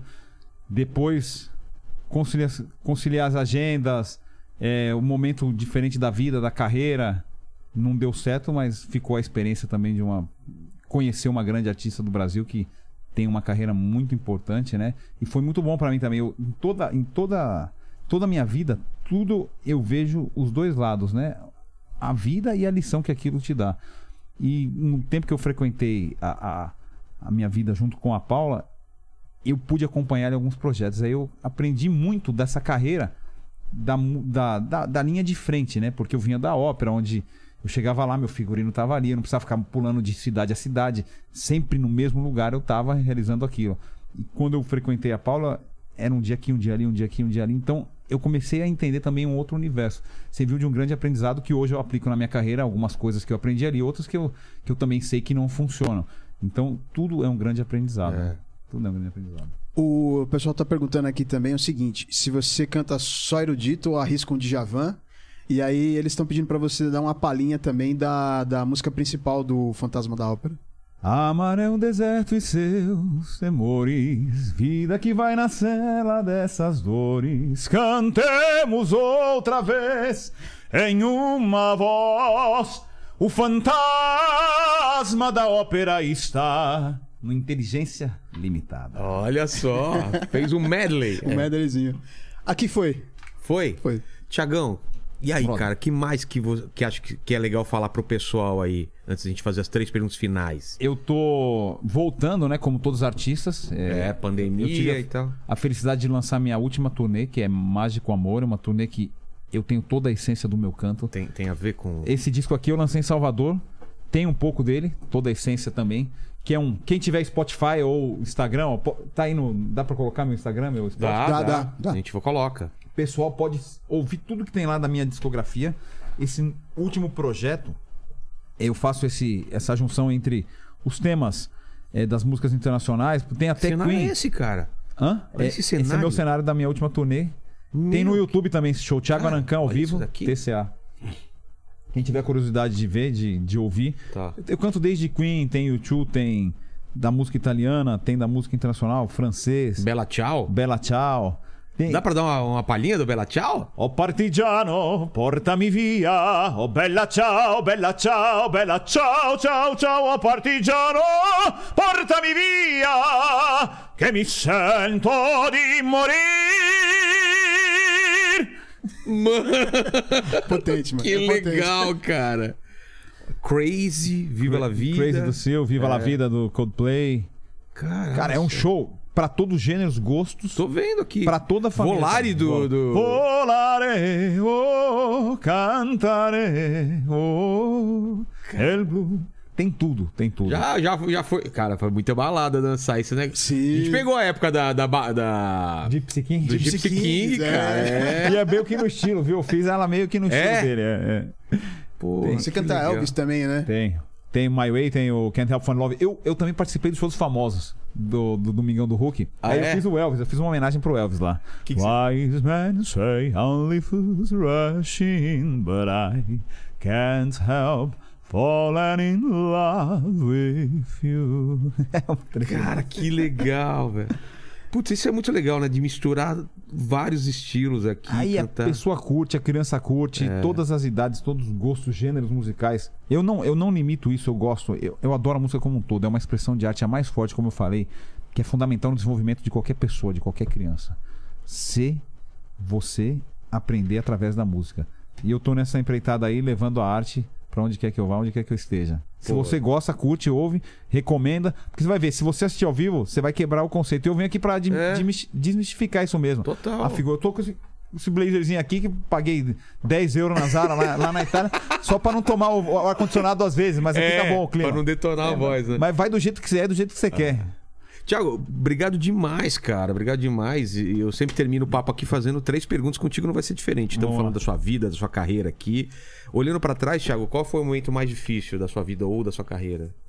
Da, vi, da, da carreira como um todo, a primeira transição que eu deixei o Brasil foi pra Itália, foi um choque muito grande, porque foi do dia pra noite. Largou tudo que tava Larguei aqui. tudo que tava aqui pra mergulhar numa, num, num mundo que eu, que eu jamais famoso certo pelo incerto, certo né? pelo certo. Da vida foi a perda da minha avó, que era a minha fã número um. Ah, é? Ela viajou o mundo inteiro, desde Japão, Estados Unidos. Ela pegava o avião sozinha aqui no Você tá Brasil. brincando? ela ia sozinha com 78 anos. Ela pegou o voo, foi, foi para Osaka, foi para Dubai, de Dubai Osa- é, Osaka, de Osaka Kobe. Então eu perdi o contato com ela por 36 horas até que eu que eu tô andando de bicicleta, que eu comprei uma bicicleta no Japão, esperando, fala, deve estar chegando. Quando eu vejo uma senhorinha com a bengala, bate assim, sai do táxi e, e, e fala. Eu falei, chegou. como a senhora chegou aqui, seu telefone, que tinha que mudar a banda do telefone, É. não, dá, não funcionava? Falou, meu filho, você escreveu a cartinha pra avó aqui, em inglês, e eu tinha o cartão na mão, eu chego em qualquer lugar. Nossa, cara. E ela foi no mundo inteiro me assistir, Londres, Los Angeles. Pelo menos ela te viu, então. Tudo, na- na olha Fran- que no mundo legal. inteiro. E eu, eu perdi minha vozinha ainda na pandemia. Então foi o momento mais difícil. Foi ela que, junto com a minha mãe, me criaram e, e pra. Ela, pra minha felicidade, ela pôde estar comigo e tá onde quer que, que eu esteja. Né? Que legal. Segunda pergunta é o seguinte, cara. Iremos morrer um dia, mas esse vídeo vai ficar pra sempre na internet aqui, Thiago. Você pode deixar aqui suas últimas palavras, seu epitáfio pra quem voltar daqui 239 anos e querer saber. Vou deixar o último, o último. É, aquela frase de efeito. Valeu, pra quem eu fiz bem. Não tava, não, brincadeira. Pensar que assim, é, eu sempre, desde menino, tive um sonho de cantar. E eu, na, nas minhas orações, naquilo que eu acreditava, eu pedia que Deus me desse a oportunidade de fazer feliz, que seja uma ou várias pessoas. E que eu pudesse cantar todos os dias da minha vida. E ele me ouviu. Então, se eu estiver fazendo feliz uma pessoa daqui 230 anos, como eu tô fazendo hoje, uma ou várias, minha missão já tá sendo. Já foi cumprida, né? Porque vocês vão estar vendo esse vídeo aí pós Claro. Thiago Arancan. Então, essa foi minha missão e que você possa fazer igual. Faça o bem, não importa quem. Amém. E a terceira pergunta, se você tem alguma dúvida, se você se faz alguma pergunta, tem algum questionamento, divide com a gente aí. Alguma dúvida? É. Pô, seria uma, mas. Quem nasceu primeiro, mas isso aí não, não, não, O ovo, a não dá pra saber, né? É, tem uma teoria, cara, que, que a galinha nasceu primeiro e pegou uma máquina do tempo e foi fazer o ovo. Não sei, cara. Não, mas dúvidas eu tenho, tenho várias, assim, questionamentos, né? Mais, É. mais que dúvida. Mas eu acho que a, a- o grande mistério é a vida, né? Então, essa dúvida vai ser eterna e a gente não vai saber nunca o que é ela. O Exato. importante é ser feliz. E eu vi uma frase hoje, não vou lembrar exatamente como é a frase, mas a gente está aqui para fazer os outros felizes, para não ser mais do que ninguém, pra, porque somos todos, todos iguais, né? Ligado pelo mesmo mistério divino. Então, vamos embora, gente. Vamos fazer o bem aí e vamos somar. Se tá todo mundo feliz, eu tô feliz e vice-versa. Total. Posso pedir pra você cantar o que você quiser pra gente finalizar essa live? Posso? Bora. Fica à vontade aí, Thiago. Então, ó, fazer uma. a- Agradecer você, Vilela, Obrigado os meninos demais. aqui, pô, um lugar incrível, inteligência limitada. Fiquei muito feliz com o convite. Acho que nada mais aqui pra para condecorar esse momento. Uma célebre área de ópera que tem uma frase no final que diz: All'alba vincerò, ao amanhecer vencerei, que é de Giacomo Puccini. Nessun dorma. Dile qua notte tramontate stelle, tramontate stelle, all'alba vincerò, vincerò, Intero